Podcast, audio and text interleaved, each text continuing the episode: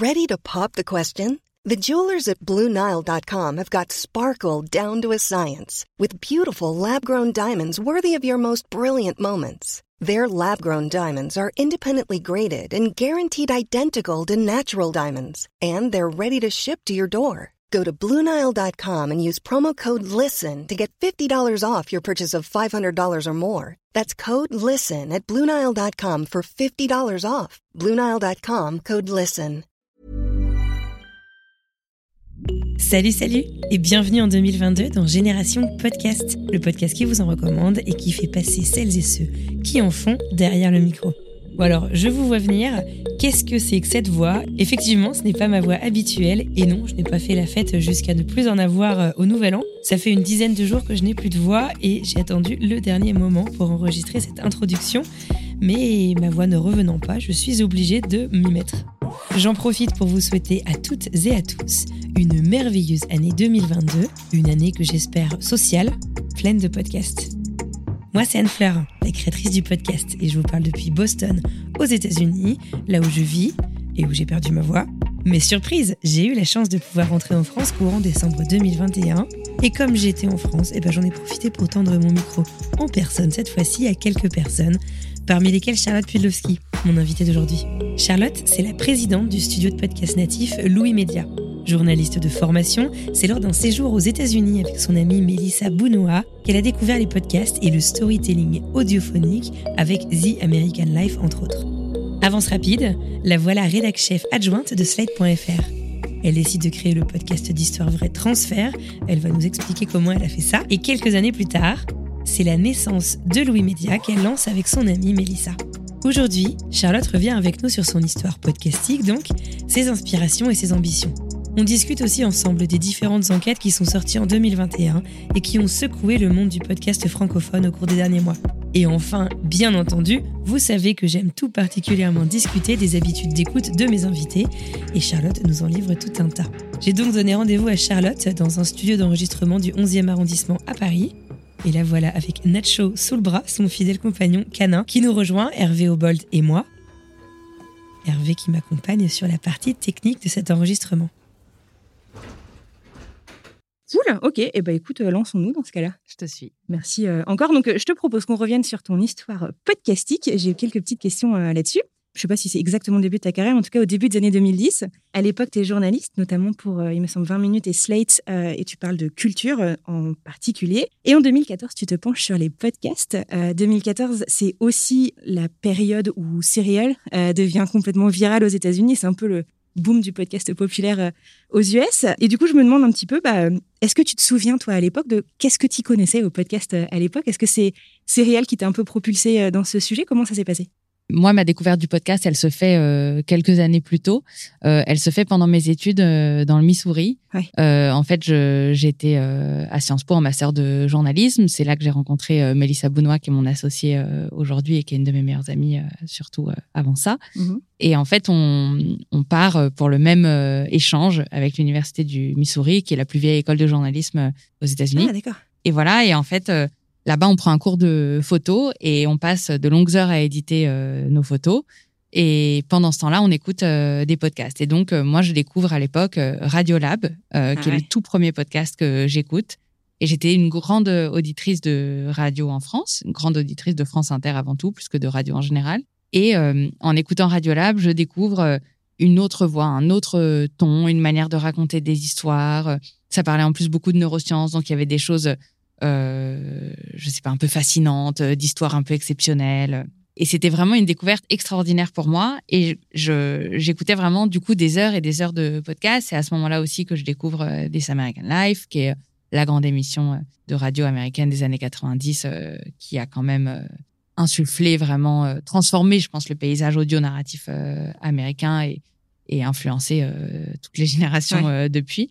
Et donc, je, je découvre ça. J'en fais pas grand-chose, si ce n'est de, me faire euh, plaisir en écoutant ça euh, très fréquemment. Mhm. Et puis, euh, en 2014, quand j'écoute Serial que je découvre dans la presse américaine, puisque tout le monde en parle à ce moment-là, en disant c'est un phénomène exceptionnel, etc., j'écoute ça et je me dis que peut-être tout ce que j'aime dans le journalisme narratif à l'américaine, qui a du mal à trouver un modèle économique en France parce que c'est quand même niche et que les niches en France ne sont pas les niches américaines pour une question de taille de population.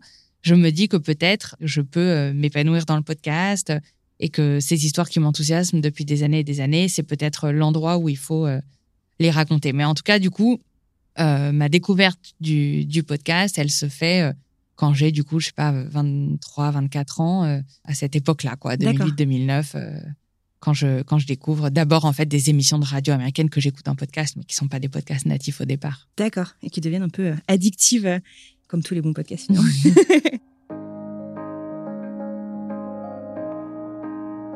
2014, c'est aussi du coup le moment où tu rejoins Slate et c'est euh, là que tu as lancé le podcast à succès transfert, qui est encore un des podcasts numéro un euh, dans les euh, dans les, les, classements de podcasts qui sortent très régulièrement. il me semble avoir lu ou entendu quelque part, je sais plus, que c'est un concept que tu as proposé en fait à Slate quasiment clé en main avec même le sponsor de déjà trouvé. Tu peux nous raconter un peu comment ça s'est passé? Ouais, en fait, j'étais déjà à Slate avant. Ouais. Moi, en fait, j'ai commencé ma carrière à Slate, je suis partie euh, pendant un an et demi euh, à 20 minutes et je suis revenue. Et pendant un premier temps, quand je suis euh, revenue à Slate, j'écrivais des articles, effectivement, notamment sur, sur les industries culturelles. Et puis quand j'écoute euh, Serial, à l'époque, je suis rédactrice en chef adjointe et je me dis que j'ai envie qu'on lance des podcasts. À Slate, comme dans beaucoup de titres de presse aujourd'hui, l'argent ne coule pas à flot. Mm-hmm. Euh, innover, c'est difficile. C'est pas du tout propre à Slate. Encore une fois, c'est propre à, à l'état économique de, de, la presse euh, aujourd'hui. Et j'ai des ambitions euh, importantes euh, en termes de ce que j'ai envie de produire, en termes de qualité, en termes de temps passé, puisqu'encore une fois, mes références sont. C'est le top du top, enfin, les références. Oui, et puis, et puis surtout, c'est des choses longues en fait. C'est des choses qui s'inscrivent sur des temps de prod longs, quoi. Donc, je sais que qu'il va falloir un peu d'argent. Et du coup, euh, à l'époque, j'en discute avec le, le, chef de pub ou en tout cas quelqu'un qui travaillait à la pub euh, à ce moment-là, qui s'appelle Pierre. Et je lui dis, euh, il faudrait qu'on trouve des sponsors. Et donc, on réfléchit et, et je lui suggère de contacter tous les sponsors que moi j'entends dans les podcasts américains. Donc, c'était Squarespace, c'était Mailchimp, c'était tout, tout ce qu'on pouvait écouter dans les mhm. années 2014, 2015, 2016 dans ces podcasts-là. Et il y a notamment Audible, qui est donc la, la boîte de livres audio euh, d'Amazon. Et donc, euh, Pierre envoie un mail à euh, hello@audible.com. Enfin, un espèce ah oui, d'accord. Vous de zéro, quoi. Enfin, c'était Audible France, donc c'était pas aussi vaste que ça, mais c'était vraiment. Et quelques semaines après, ils répondent en disant, bah, justement, on a envie de s'installer en France, enfin, de s'installer. On a envie de se développer en France, et donc ça nous ça nous intéresse. Et donc à ce moment-là, moi, j'avais commencé à travailler avec toute une équipe de freelance euh, sur euh, le concept qui s'appelait pas encore euh, Transfert. Donc il y avait Baptiste Echegaray qui est un de mes meilleurs amis qui était aussi avec moi dans le Missouri ces années-là. il y avait Agathe Le Taillandier qui aujourd'hui présente notamment le book club chez Louis Média et, en écriture qui est un autre de nos podcasts. il y avait Caroline Gillet qui est une, une grande journaliste d'Inter. Il y avait Sarah Lou Lepers. Enfin, il y avait quelques quelques personnes que je réunissais euh, de manière vraiment informelle euh, dans mhm. mon salon en disant euh, voilà ce dont moi j'ai envie, quelles sont les histoires que vous pouvez me proposer, voilà ce que j'ai en tête. Et on réfléchissait tous ensemble pour, à partir des histoires, faire mhm. évoluer les choses. Au fur et à mesure, je dis j'aimerais qu'on coupe les questions des journalistes, j'aimerais qu'on aille dans cette direction-là, j'aimerais.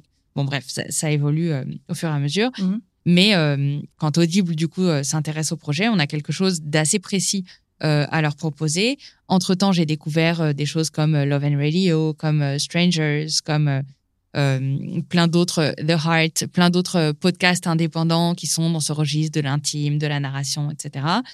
Et donc, j'ai une note très précise à envoyer à, Audible et ils nous disent, bah, on va vous suivre. Et ça a été un soutien hyper important pour, pour le démarrage. Ouais. Et du coup, effectivement, la direction de, de Slate euh, pouvait difficilement dire non si j'avais le concept et, l'argent pour le financer. Le premier épisode de Transfert sort en juin 2016. Et alors, si le podcast francophone existe à cette époque depuis euh, plus de dix ans, son adoption de masse, elle est quand même vachement récente. Euh, qu'est-ce qui t'a fait dire que c'était le bon moment? Je je sais pas si je si tu le savais. Ça s'est pas posé comme ça en fait dans ma tête. Moi, je j'étais pas une entrepreneuse en train de me dire je veux monter une boîte. Quelle quel est le secteur qui fleurit en ce moment. J'étais à Slate, on avait euh, jamais vraiment pris le virage de la vidéo. je sentais qu'il y avait quelque chose qui était en train de se jouer sur le podcast. Moi, je, je, suis journaliste de formation, donc ma, mes questions, elles sont d'abord éditoriales. Elles relèvent d'abord du contenu. Aujourd'hui, c'est un peu différent. ça fait quatre ans qu'on a monté Louis. forcément, j'ai appris à me poser d'autres questions. J'ai d'autres angles de, de perception aujourd'hui sur un certain nombre de, choses. Mais à l'époque, mes questions, elles sont purement éditoriales. Et il y a des histoires euh, que j'ai envie de, raconter, un registre que j'ai envie d'explorer, un ADN euh, éditorial auquel je, auquel je crois, et euh, tous les enjeux sociétaux qui sont en train de se dérouler à ce moment-là. C'est-à-dire qu'on est dans les années Bataclan, bientôt on va être dans, dans les années du... Pardon, on est dans les années de Charlie Hebdo et bientôt on va être dans, dans les années du Bataclan. Et du coup, ça pose aussi énormément de questions sur quel récit est-ce qu'on se raconte, à quoi servent les journalistes, la défiance vis-à-vis euh, des médias, comment retisser du lien euh, collectivement. Et du coup, c'est toutes ces réflexions qui se juxtaposent, c'est-à-dire j'ai envie de podcast, j'ai envie qu'on raconte euh, des histoires intimes, j'ai envie de choses qui puissent tisser du lien, avoir un enjeu d'identification très fort, essayer de, de, comprendre un petit peu comment les autres vivent avec leurs leurs angoisses, leurs sujets, etc. Mais à l'époque, voilà, c'est ces questions-là euh, qui se posent. C'est pas euh, est-ce que c'est le bon moment de lancer du podcast? C'est plutôt j'ai envie de lancer du podcast, j'ai envie de raconter ces histoires-là. Quelle est la meilleure manière de, le, faire? et comment est-ce que on touche les gens avec euh, ces histoires-là? Et comment est-ce qu'on est accessible et pertinent?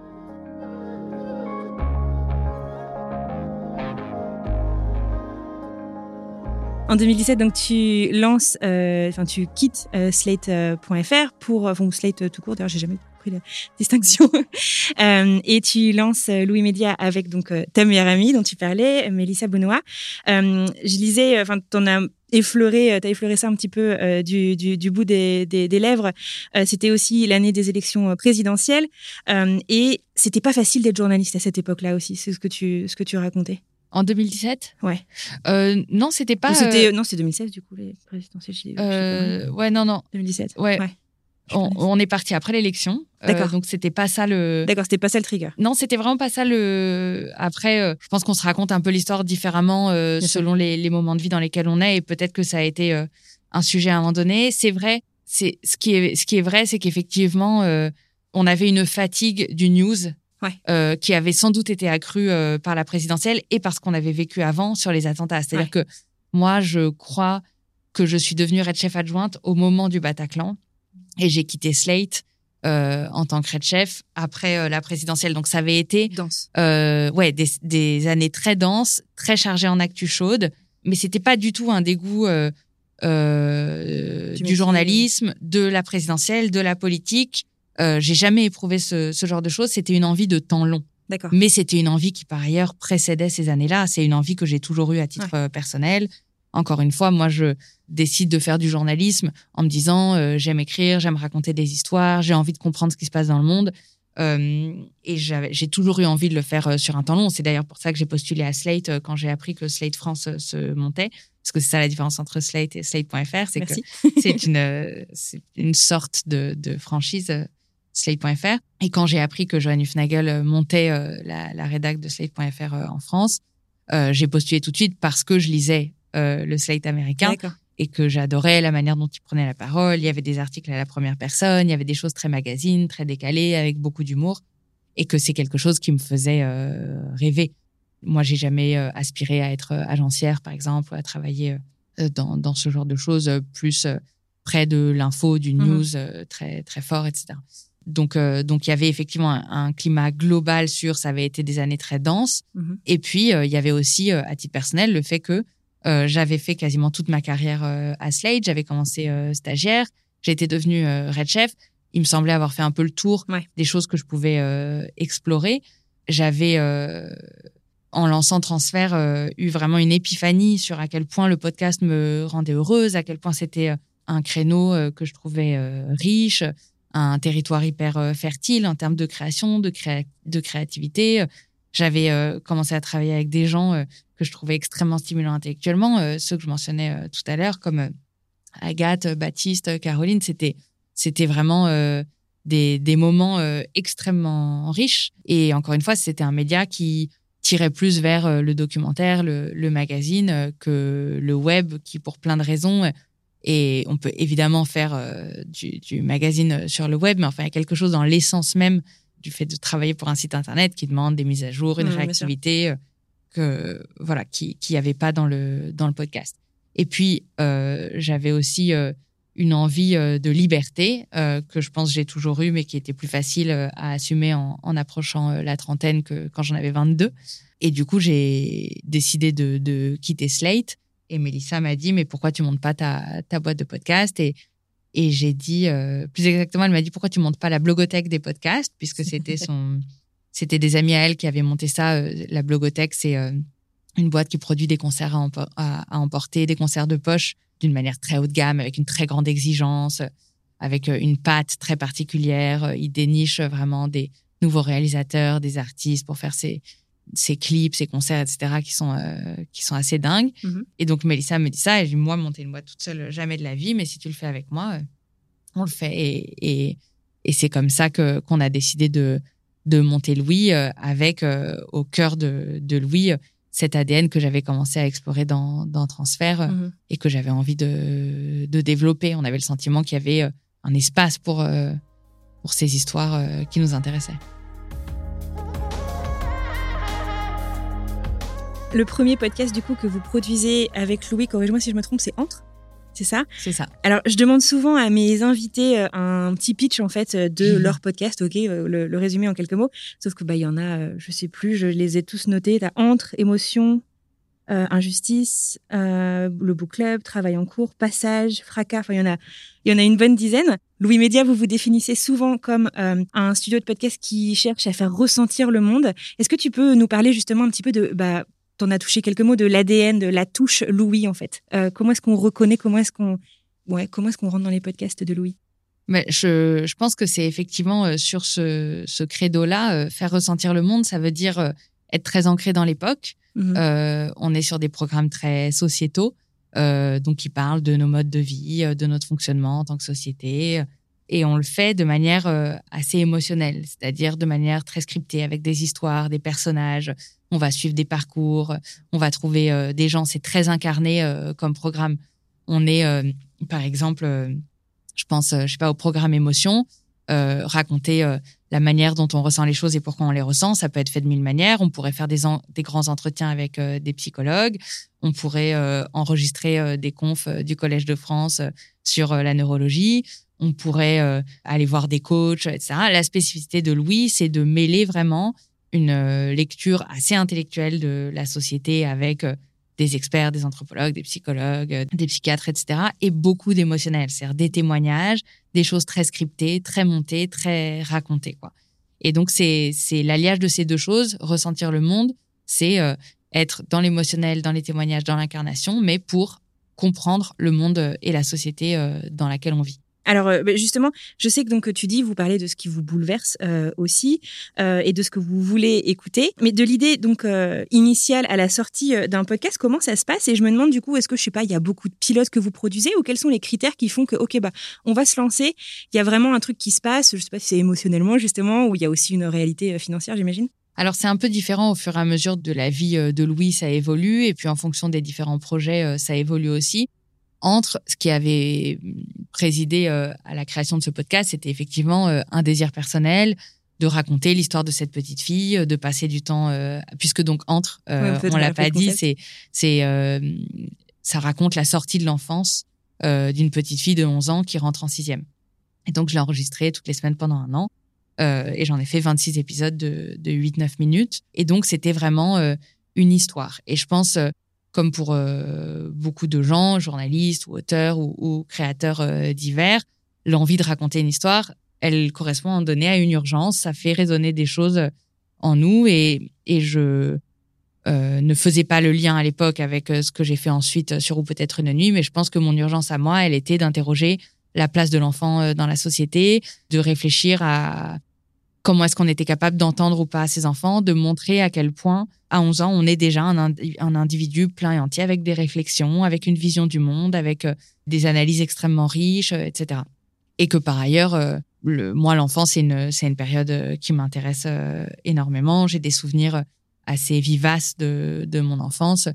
Je sais qu'il y a des gens à qui on dit tu te souviens de ton CM2 et qui n'ont aucune idée, aucun souvenir et voilà. Moi, euh, comme beaucoup d'autres gens par ailleurs, j'ai des souvenirs extrêmement précis de plein de choses de mon enfance. Voilà, c'est une période qui me qui m'intéresse beaucoup. Et donc ça a été ça. Et puis il y avait d'autres projets qui étaient plus ce qui présidait à la création de d'émotions, par exemple, c'était plus à la fois des convictions et, et, des questions de positionnement, de on sait que le secteur euh, du développement euh, personnel euh, cartonne, mais on a le sentiment qu'il y a peut-être un manque sur adresser ces sujets-là de manière très émotionnelle, mais aussi avec des vraies infos, non pas du coaching, non pas quelque chose d'un peu didactique. C'est alors effectivement c'est pas didactique, mais on voulait pas non plus que ce soit bullshit pour le dire euh, de manière plus rapide. Euh, et donc ce positionnement qui soit euh, à la fois on traite les choses sérieusement, on traite des émotions sérieusement, c'était à la fois un positionnement intellectuel de dire en fait les émotions c'est sérieux, ça a souvent été ça a quasiment toujours été jusqu'à récemment renvoyé au féminin donc au superficiel et, et, et voilà. Donc nous, on voulait dire c'est un vrai sujet les émotions et c'était aussi euh, une conviction euh, éditoriale et de positionnement de il y a une place euh, pour ça. Et donc au fur et à mesure, les, les questionnements sont un peu différents sur chaque podcast. C'est-à-dire quand on a lancé Passage que Maureen Wilson, qui est la responsable éditoriale de Louis, a développé, c'était on manque d'un podcast d'histoire vraie. Ça, c'était notre notre sujet à la direction de dire on a besoin de, relancer un podcast d'histoire vraie. C'était des, conversations collectives sur le rapport à la subjectivité aujourd'hui, la difficulté qu'il y a parfois à réconcilier de visions du monde parce qu'en fait on vient de deux endroits différents, qu'on se situe euh, socialement ou politiquement ou économiquement ou même juste à deux endroits du couple, enfin et qui font qu'il y a, y a différentes euh, choses et une envie de Maureen de dire on va pouvoir raconter euh, des histoires nouvelles, différentes, excitantes, d'une autre manière avec avec ce, ce format-là. Donc forcément, oui, Média, c'est pas euh, un collectif d'auteurs, c'est une entreprise. Euh, donc il y a un mélange de sujets éditoriaux, intellectuels, économiques et, stratégiques qui euh, font qu'on décide à un moment donné de, lancer un podcast ou pas. Et sur ton ta question de des pilotes, mm-hmm. il y a effectivement des choses qui mettent beaucoup de temps à sortir. Certains parce qu'ils sont en création pendant longtemps. Je pense aux différentes saisons d'injustice, par exemple. Elles mettent du temps à être produites parce que c'est travail pardon, c'est des travaux d'enquête euh, et de et de recherche euh, qui sont longs. Mhm. Et puis euh, il y a des formats comme Travail en cours, par exemple, qui est un podcast que Louise Emerlet produit chez nous. C'est un, un podcast qui qu'on avait envisagé de faire sous forme de longs entretiens. Et puis ensuite, on s'est dit, oui, mais en fait, c'est très c'est très différent. le, le, monde du travail est polymorphe il y a énormément de sujets qui changent, etc. Ce serait plus cohérent de faire que le format reflète cette euh, diversité des, sujets et des enjeux dans le monde du travail. Donc, on va faire un format plus varié que juste des, grands euh, entretiens. Et, euh, et, du coup, le temps de faire d'abord des grands entretiens, d'explorer ces formats-là, puis ensuite de faire des choses un peu plus narratives. voilà. Donc, donc voilà, ça, peut mettre aussi du, temps en pilote pour ces, questions-là.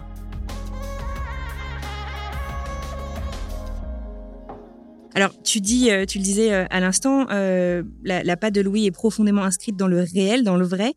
Mais j'ai retrouvé une petite interview de toi et de Mélissa à la ah. BPI en 2019 et vous disiez que vous aviez envie de vous lancer dans la fiction audio et j'ai cru le voir dans une newsletter de Louis récemment d'ailleurs. du coup, je voulais te demander, bah, qu'en est-il? Eh ben, on est, on est effectivement sur ces sujets-là. Alors, clairement, on parle de la fiction audio depuis le début de Louis. Ouais. Et notamment, je ne sais plus quand est sortie Homecoming, la série de fiction de Gimlet. Qui a été reprise sur euh, Amazon Qui a été adaptée absolument en série télé avec Julia Roberts euh, mhm. par, euh, par Amazon Prime. Tu sais de quand ça date? En tout cas, je, je, ça doit avoir au moins trois ans. C'était 2019 parce que tu le mentionnes, je crois, dans cette interview? Ouais, donc je, je pense que hum, on s'en parlait déjà avant et moi, je suis devenue absolument convaincue euh, que c'était à titre personnel quelque chose qui me qui m'excitait, que j'avais envie de d'écouter et de produire euh, au, moment où j'ai écouté Homecoming en me disant vraiment ça peut être formidable. Après nous notre notre question c'est toujours qu'est-ce qu'on peut apporter de plus, qu'est-ce qu'on peut apporter de différent et que le, positionnement de Louis euh, va avec euh, une certaine exigence euh, sur le fond comme, comme sur la forme. Et donc, on, réfléchit depuis longtemps à qu'est-ce que c'est une fiction audio, qu'est-ce que c'est une histoire qui sera meilleure en son qu'en image, qu'est-ce qu'on peut faire que ne peut pas faire Netflix, évidemment pas en termes budgétaires ou en termes de, force de proposition d'auteur, etc., mais simplement en tant que studio de podcast, qu'est-ce que la privation d'image nous permet? Et, plein de choses. Euh, le fait de pouvoir euh, jouer sur, euh, je sais pas, la similitude entre deux personnages dont on va pas voir qui se ressemblent et qui ont exactement la même tête, par exemple parce qu'ils sont jumeaux, ça on va pas le, on va pas le voir en audio. Donc ça peut être des enjeux narratifs de ce type-là. Ça peut être un rapport à l'émotion et à l'intime. Il y a une autre fiction que j'aime beaucoup qui a été produite par et écrite par la fille qui faisait The Heart, le podcast américain qui s'appelle Caitlin Prest c'est une fiction qui s'appelle, euh, je crois, The Shadows, qui avait été produite par euh, Radio-Canada. Euh, non, pas Radio-Canada, mais ouais, exactement. Qui jouait beaucoup sur les codes de l'intime, le chuchotement, c'était une histoire d'amour, voilà. donc, il y a ça. Et puis, il y a le setup, c'est-à-dire, je pense par exemple au Nuage, la fiction que Nouvelles Écoutes a produite qui se déroule dans une centrale nucléaire. Moi, je trouve que c'est difficile quand on est dans des univers qu'on ne connaît pas bien en tant hum, qu'auditeur, euh, en tant que ouais, consommateur de médias. C'est difficile de se créer des images de centrales euh, nucléaires. Moi, personnellement, les seules images que j'ai de centrales nucléaires, c'est la série euh, Tchernobyl ou quelques éléments que j'ai pu voir dans des livres d'histoire ou, mmh ce genre de choses. Mais c'est pas un imaginaire évident et très qu'on s'est beaucoup approprié déjà. À l'inverse, par exemple, du cabinet psy, euh, qui est un des lieux de, de narration dans euh, la série euh, de podcast Homecoming, les cabinets psy. Personnellement, j'en ai fréquenté beaucoup. Je pense que beaucoup de gens sont déjà entrés dans un cabinet psy. On en a vu énormément à la télévision, on en a lu énormément d'écrits dans la littérature. Et du coup, je pense qu'il y a aussi des, des, lieux qui se prêtent davantage à la mhm. fiction podcast. Et puis, il y a aussi un enjeu qui nous nous intéresse beaucoup, c'est de se dire le podcast, la fiction podcast, c'est quoi? C'est du son et des mots quels sont les lieux qui génèrent le plus de paroles et de, et de bruit. Quoi? Donc c'est toutes ces questions-là. Euh, et nous, on voulait d'abord se poser ces questions-là, voire trouver quelques éléments de réponse mhm. avant de, de se lancer euh, dans la fiction. Et du coup, on en est là. On travaille avec différents auteurs euh, sur différents pilotes. et notre, notre réflexion se poursuit. Super, ok. Donc peut-être qu'on peut attendre quelque chose en 2022. J'ai pas dit ça. J'ai dit qu'on travaillait avec différents auteurs sur différents pilotes. D'accord. Ok. Bah moi, j'espère en 2022. Euh, du coup, donc fiction, histoire, on parle des mots. Euh, t'en parles, t'en as parlé dans pas mal de médias de ton amour pour euh, pour les mots et pour la lecture. Bien sûr, j'en arrive au podcast au format papier. L'adaptation des podcasts en livre, c'est quelque chose que Louis a fait donc en 2021. Vous avez adapté Émotion et ou peut-être Une nuit. Est-ce que vous espérez toucher le même public finalement? Est-ce que c'est, euh, euh, je ne sais pas si on peut parler d'offres de compléments, ou est-ce que euh, l'idée c'est justement de, de, partager un message à une audience encore plus, plus grande? Tu vois ce que je veux dire? Ouais, on a, on a aussi, c'est pas exactement une adaptation, mais on a aussi fait un livre à partir du book club qui s'appelle La ah, Bibliothèque féministe. D'accord. Qui a été dirigé par Agathe Le Taillandier, où elle a demandé à 18 femmes de Alice Coffin, à Nina Bouraoui, de d'écrire sur des livres fondateurs pour elles de, leur vision féministe euh, du monde. C'est un très beau livre. Donc on a trois, on a trois livres et les objectifs sont un peu différents euh, à chaque fois et des tests à chaque fois.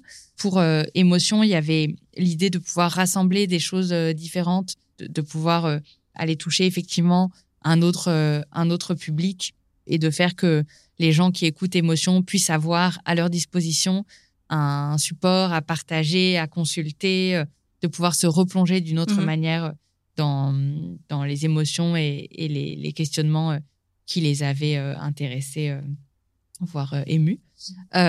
pour la bibliothèque féministe, c'était vraiment de prolonger le book club puisque c'est pas des reprises de choses qui ont été faites dans les dans les épisodes. C'est vraiment une création originale.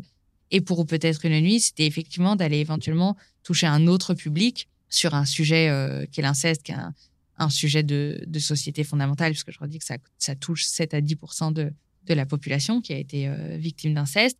Et les podcasts, c'est d'abord écouté euh, par euh, les CSP+, urbains, plutôt jeunes. Donc, même si, ou peut-être une nuit, pour le coup, a touché un public plus, plus vaste, notamment de par son, son sujet, l'idée, c'était pouvoir, de, de pouvoir effectivement aller toucher encore d'autres gens. Sur le plan business, il y a une volonté de faire découvrir Louis dans d'autres lieux. Il y a un sujet important aujourd'hui sur le podcast qui est celui de la découvrabilité, que c'est pas toujours évident de savoir comment trouver des nouveaux podcasts, comment trouver les studios, qui fait quoi, etc. Et du coup, aller en librairie, pour nous, c'est aller euh, vers des gens qui sont forcément très affinitaires, puisque c'est des gens euh, qui sont, euh, pour le dire en, termes plus business, consommateurs culturels, donc des, gens qui, qui, peuvent être intéressés par Louis, qui, nous, on sait que par ailleurs, dans notre audience, on a un pourcentage de grands lecteurs qui est très euh, supérieur à celui de la moyenne euh, de la population. Euh, et donc, on sait qu'il y a des affinités très fortes entre les gens qui vont en librairie et le public de Louis. Donc, c'était aussi de pouvoir être découvert, c'est-à-dire qu'on peut très bien acheter ou peut-être une nuit en livre, ne pas forcément aller écouter le podcast si on a lu le livre, mais en revanche, découvrir Louis et du coup, quand on tombe sur le book club, se dire, ah, c'est la même équipe qui a fait ou peut-être une nuit. Et comme nous, on a euh, un ADN média, c'est-à-dire une cohérence entre nos différents programmes, une patte dont on parlait tout à l'heure et qu'on peut retrouver. Euh, ça fait sens aussi de faire circuler nos audiences d'un podcast euh, à un autre et du coup du livre vers le podcast, mais du livre d'un podcast vers le podcast, voilà, d'un autre sujet. Des ponts qui s'établissent entre les programmes. D'accord. Donc à propos de ou peut-être une nuit, une question que je pose en fait à tous mes invités, c'est quel est le podcast que tu aurais aimé, que tu aurais euh, aimé produire, que tu aurais aimé créer? Et une bonne dizaine de mes invités passés dans la saison 1 m'ont parlé de, ou peut-être une nuit. Donc, euh, bravo. Euh, et Julien Cernobori, notamment, a passé pas mal de temps sur, sur ce podcast. tu en as longuement parlé dans de multiples interviews, donc je peux que encourager les auditeurs qui ne l'auraient pas encore écouté ou lu, du coup, à aller le faire.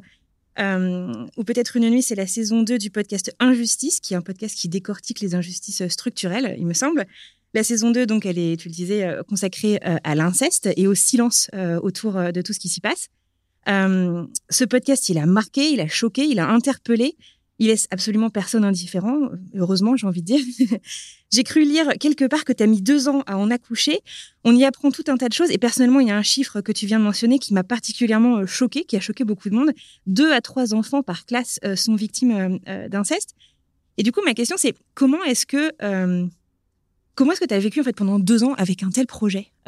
C'est il y, a une lourdeur en fait aussi, je pense c'est pas d'avoir la seule chose que tu fais et euh, il y a une part euh, euh, de ton histoire aussi familiale. Enfin voilà, je me demande un peu comment est-ce que tu as vécu tout ça. C'est une longue question.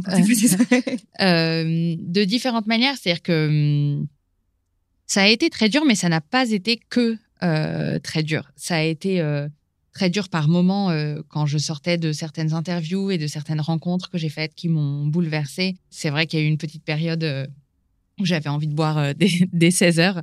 Euh, et, c'était vraiment euh, c'était vraiment difficile. Mais ce qui ce est pas toujours évident euh, à expliquer, c'est que c'était c'est un sujet qui est extrêmement stimulant intellectuellement. C'est-à-dire que j'ai j'ai pas seulement travaillé à partir de la souffrance de gens. J'ai travaillé à partir d'un enjeu politique extrêmement fort qui raconte, c'est ce que j'ai essayé de démontrer dans le podcast, beaucoup de choses de la société dans laquelle euh, on vit, du fonctionnement pyramidal euh, qui est celui de, du patriarcat, de des rapports de force, des rapports de violence, des rapports de domination, et que quand on comprend que ce sujet-là est politique, on comprend aussi qu'il est changeable. et si j'avais dû travailler sur un fait divers au sens de quelque chose de non politique, de hasardeux, d'un coup de folie de quelqu'un, d'une misère X euh, inchangeable, euh, nécessaire, quoi, pas contingente. Enfin, je veux dire, là, il y, avait, il y avait quelque chose euh, de de l'ordre de l'espoir pour moi qui était très fort, de se dire en fait, si tout ce qui se passe, si tous ces enfants qui se font violer se font violer parce que nous vivons dans un système X et que c'est un enjeu politique, alors on peut imaginer un système Y, c'est pas inéluctable. Mhm. Et ça, c'était ça, c'était euh, porteur d'espoir euh, pour moi. Et j'avais cette intuition. Euh, c'est pour ça que je me suis lancée dans cette enquête, qui avait quelque chose de systémique que je voulais euh, montrer en quoi ce silence est à la racine du, patriarcat et, en quoi l'inceste est le, bras armé de, de, ce silence du patriarcat mais mais il fallait que je le démontre, il fallait que je m'assure que mon hypothèse était juste. Ouais. Et tout ce travail d'enquête, euh, ça a été absolument passionnant. Ouais. Et il y a quelque chose euh, qui, moi, à titre personnel, euh, me rend très heureuse dans, dans l'enquête journalistique et dans l'enquête intellectuelle. Euh, de découvrir des nouvelles idées, découvrir des nouveaux concepts, absorber de la pensée, être confronté euh, au texte euh, des autres, euh, à leurs idées. Moi, c'est quelque chose qui me rend extrêmement heureuse. C'est pour ça que je fais ce métier. Ouais, j'ai été en contact avec des pensées extrêmement stimulantes. Il y a les gens que j'ai interviewés, comme Dorothée Ducy, dont j'ai beaucoup parlé, qui est cette anthropologue qui a écrit Le berceau des dominations qui est quelqu'un d'absolument passionnant et son livre est vraiment hyper euh, important, mais aussi des choses que qui sont moins visibles dans mon dans mon travail, mais qui ont, qui ont irrigué euh, ma pensée, euh, comme Carole Gilligan, comme Audrey Lorde, comme même Benoît Groux, Suzanne Brown Miller, enfin des, même des choses qui sont un peu plus voilà, qui sont pas directement sur mon sujet, mais qui qui l'ont irrigué d'une d'une manière ou d'une autre. Et et ça a été euh, une joie immense de pouvoir mener cette euh, réflexion-là et avec cet espoir euh, au, au, bout, pas que les choses changent directement parce que je me sens pas en capacité de, de, faire advenir ça moi, mais de pouvoir expliquer aux gens en fait, de pouvoir juste dire mais comme quand on vous dit un truc incroyable et que vous avez hyper hâte de le répéter en fait. Mmh. J'étais en train de comprendre des choses que j'avais hyper hâte de pouvoir formuler, verbaliser, analyser euh, et, et, ça, moi, c'est mon, mon très grand plaisir de, de journaliste. Et une fois que j'avais euh, réfléchi à un certain nombre de choses, elles ne sont véritablement euh, pensées par moi qu'au moment de l'écriture. Et du coup, l'écriture, elle, elle produit cette, cette pensée-là. La pensée précède pas vraiment l'écriture. Et du coup, le moment de l'écriture, c'est un moment de pensée hyper joyeux ouais. aussi. Donc, en fait, il y a eu beaucoup de, de moments d'enthousiasme. Et c'est et c'est ça peut paraître un peu sordide à dire mais enfin voilà moi je, je l'ai vécu comme ça aussi. Et du coup cette euh, ces élans là ça a équilibré euh, les moments de de, de douleur euh, très très importants que j'ai pu absorber euh, pendant pendant les interviews. Et après c'est ce que tu disais je je n'ai pas fait que ça euh, pendant deux ans. Mon quotidien c'est quand même de, de mener Louis, de, de faire avancer euh, cette boîte et de travailler avec euh, mes associés et, mes collègues, les équipes de Louis, pour faire advenir un certain nombre de, de projets euh, par ailleurs.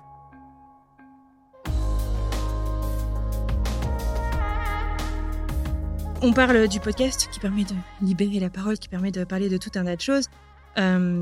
Il y a un papier qui est sorti euh, avant l'été dans Télérama et puis plus, récemment dans Mediapart pendant le Paris Podcast Festival à l'automne, qui parle des conditions de travail dans le monde du podcast en général. On y parle de burn-out, euh, mais pas que. Ça se passe chez Louis, mais aussi dans d'autres euh, studios de podcast parisiens. Et je voulais savoir, en fait, à titre personnel, comment tu as vécu la sortie de, ces, de ces papiers?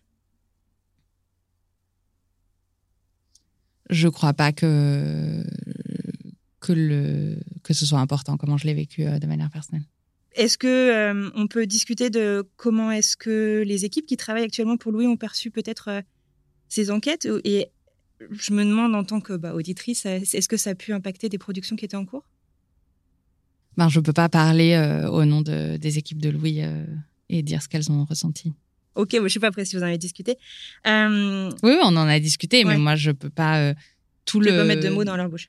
Pardon Tu ne veux pas mettre de mots dans leur bouche, tu veux pas parler pour Ouais, je veux pas parler pour elle, ouais. Bah justement, donc je voulais te demander, vous avez euh, annoncé, enfin en tout cas la, la, direction générale de Louis a annoncé un audit indépendant, et c'est finalement peut-être un des seuls studios de podcast qui a annoncé faire quelque chose en fait suite à, ces enquêtes. Et donc je me demandais où est-ce que ça en était. Est-ce que c'est quelque chose qui a commencé? Ouais, on a commencé en septembre euh, et ça s'est étalé entre septembre et maintenant. On, on, est en train de, de finir. Face bah, à la généralisation du constat, je me demandais si euh, avec le PIA, qui est le syndicat des producteurs indépendants, je crois, euh, est-ce qu'il y a peut-être une démarche de une réflexion en tout cas des solutions peut-être plus globales euh, qui est euh, euh, en cours? Je ne sais pas si ma question est très claire. Je qui est foncé yeux. Je fais pas exprès de faire des réponses courtes à, à ce sujet-là, mais en l'occurrence, moi, je suis pas dans le PIA. C'est Katia Sanro, notre DG, qui est vice-présidente du PIA. Donc, je ne peux pas parler de, de ce qui se passe au sein du PIA. Après, je pense que ce qui est raconté, par exemple, dans l'enquête de Mediapart qui parle de tous les, studios de podcast, n'est pas propre au monde du podcast. C'est-à-dire que Radio France est mentionné dans, dans, le, dans le papier. Euh, plein d'autres euh, médias ou institutions euh, sont, sont, mentionnés. moi, ce que je peux dire, c'est que on n'a pas attendu ces articles-là pour réfléchir au fonctionnement chez Louis. on avait il y a plus de deux ans, quand on a pris connaissance de la souffrance d'une personne chez Louis, essayé de mettre en place un maximum de choses, c'est là qu'on a recruté une directrice générale. C'est là qu'on a mis en place euh, un middle management. Donc, euh, on avait mis en place un certain nombre de choses. On a fait euh, cet audit là à l'automne parce que c'était important pour nous de voir s'il y avait encore des, dysfonctionnements et parce que l'article qui a été écrit laissait entendre que c'était des choses systémiques. Après, bon, il n'interviewait personne de l'équipe actuelle il évoquait des faits euh, datés.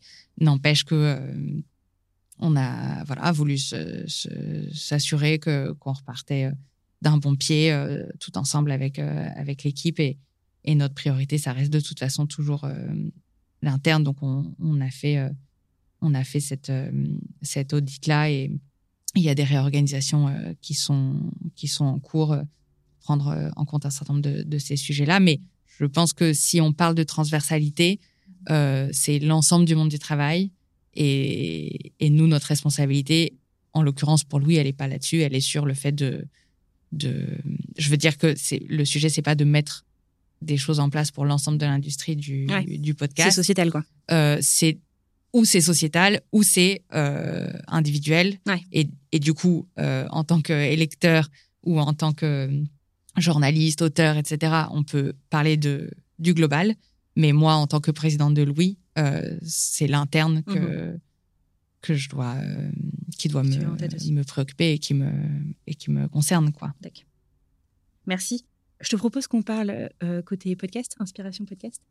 Est-ce que tu en écoutes toujours? Parce que le nombre de créateurs et créatrices à qui je parle qui me disent bah, écoute, j'en fais tellement qu'en fait j'ai besoin de reposer mes oreilles et j'en écoute plus, ce qui est un peu décevant pour moi. Euh, mais je pars souvent du principe qu'on recommande que ce qu'on aime vraiment. Euh, et donc, euh, bah, je suis toujours à la recherche de recommandations. Donc, est-ce que tu écoutes encore des podcasts, Charlotte? C'est une très bonne question. et c'est vrai qu'il y a des phases. Et je pense que. Alors, de toute façon, j'en écoute parce que j'écoute ceux de Louis. mais c'est vrai que j'ai eu des moments plus voraces que mmh d'autres. Et il y a eu des moments où je n'écoutais plus que les productions de, de Louis ou presque. Après, euh, il y a des choses que j'écoute quand même toujours euh, en continu, comme euh, Les Pieds sur Terre de France Culture, comme les émissions de Victoire Tuyon, que ce soit Les couilles sur la table ou que ce soit Le cœur sur la table.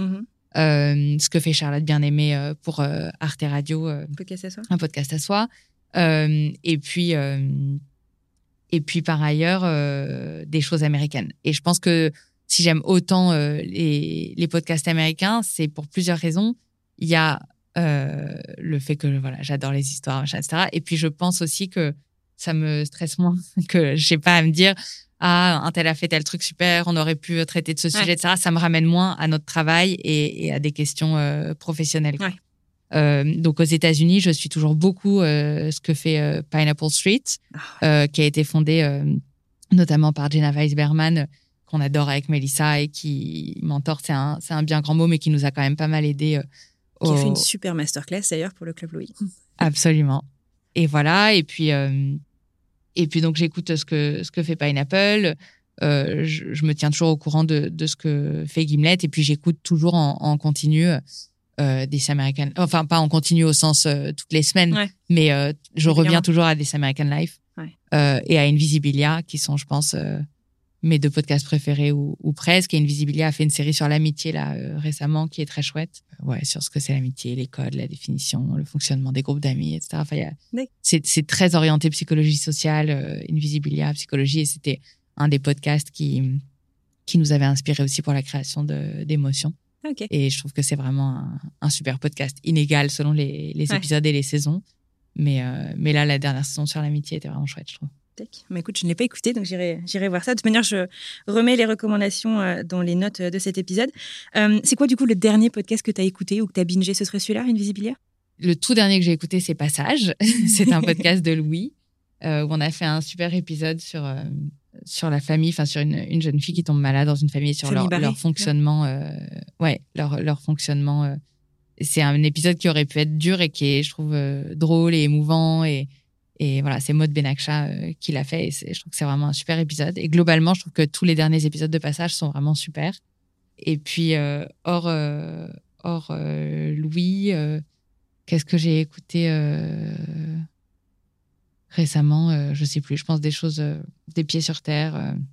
euh, ouais, pas mal de, pas mal de choses différentes. Est-ce que tu es plutôt, euh, du coup, j'ai une petite idée de la réponse, podcast court ou podcast long en tant que consommatrice de podcast? Podcast long. Podcast long. Mais je serais vraiment pour. euh, S'il y avait des podcasts courts qui racontent des histoires, euh, je. Moi, je prends tout. Ouais. Moi, tout.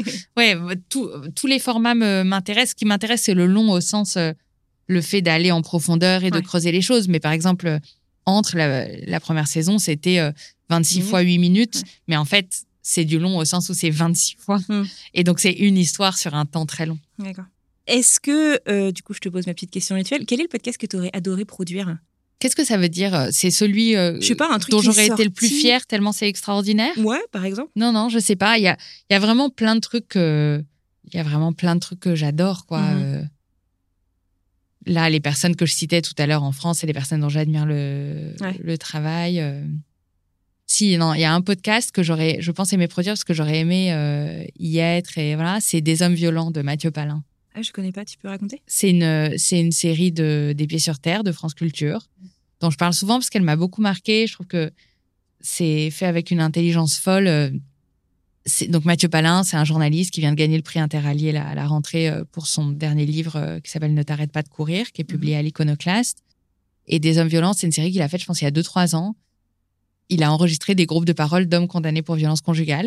Et il y a sa voix en fil rouge euh, qui à Mathieu qui qui explique des choses sur lui, son histoire, d'autres personnes qu'il a rencontrées.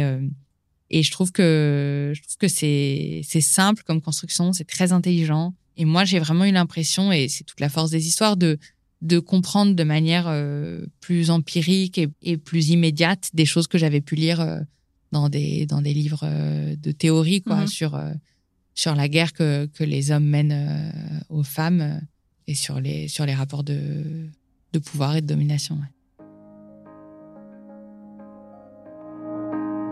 Pour euh, terminer, si on dézoome un peu euh, cette euh, conversation, est-ce qu'il y a un conseil que tu aimerais te chuchoter à l'oreille il y a 10-15 ans?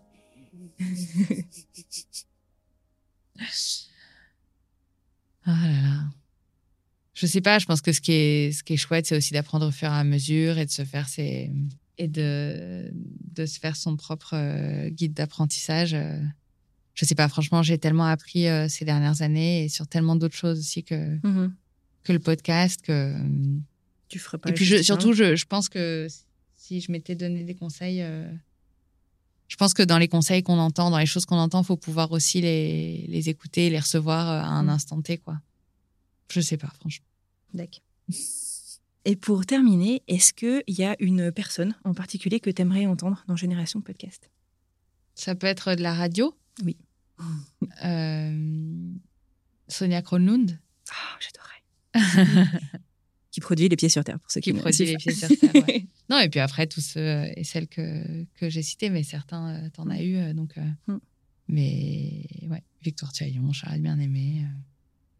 Et puis peut-être aussi des, des gens, euh, je dis pas ça pour, pour vendre mon équipe, mais je trouve que c'est intéressant aussi. euh, Il y a un métier, le métier de producteur et de productrice aux États-Unis, euh, il, est, il est davantage mis euh, sur le devant de, de, la scène. Et en France, on a tendance à mettre en avant surtout les hosts. euh, et, et, je trouve que, enfin, moi, ça m'intéresserait d'entendre des gens de mon équipe, euh, comme Maureen Wilson, qui est responsable éditorial, comme euh, les personnes que, que je citais qui produisent telle ou telle émissions. ça m'intéresserait d'avoir aussi, ouais, peut-être d'autres métiers mm. que les personnes dont on connaît le nom et, et la voix. J'avais eu comme ça euh, un réal de Binge, euh, Quentin Bresson, je ne sais pas hmm. si, si, tu connais. Ouais. Euh, mais c'est vrai qu'au final. Enfin, je le connais de nom. Ouais, ça. On... Au final, c'est une très bonne idée. Merci beaucoup, Charlotte. Je crois que c'est tout pour aujourd'hui. Merci à toi. Et voilà, c'est terminé. Merci infiniment à vous d'avoir écouté cet épisode jusqu'au bout et un immense merci à Charlotte d'avoir accepté mon invitation. Si vous écoutez Génération Podcast, vous connaissez Hervé, mon acolyte podcastique. Hervé, un immense merci à toi pour ton aide précieuse. La semaine prochaine, c'est Mélanie Hong qui sera au micro de Génération Podcast pour sa chronique mensuelle sur les actus du podcast francophone. Soyez au rendez-vous. N'oubliez pas que si cet épisode vous a plu, votre soutien nous permet de continuer, alors s'il vous plaît, abonnez-vous, partagez cet épisode et donnez-lui 5 étoiles quand vous en avez l'occasion. 5 étoiles, c'est d'ailleurs désormais possible de les donner également sur Spotify depuis quelques semaines. Allez, moi je vais me faire un thé, belle semaine et à bientôt pour de nouvelles recos.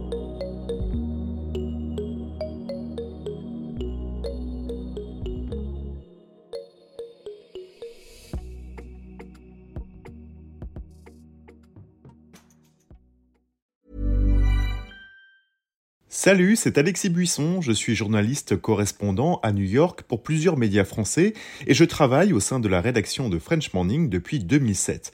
À French Morning, j'aime vous raconter des histoires qui vont vous faire parler et réfléchir. Ces derniers mois, j'ai écrit sur les difficultés que rencontrent les migrants africains francophones à New York, la redécouverte par les Américains du compositeur français oublié Joseph Bologne ou encore l'avenir du français dans les universités américaines. Si vous souhaitez mon travail ainsi que celui de mes collègues, rendez-vous sur frenchmorning.com pour vous abonner.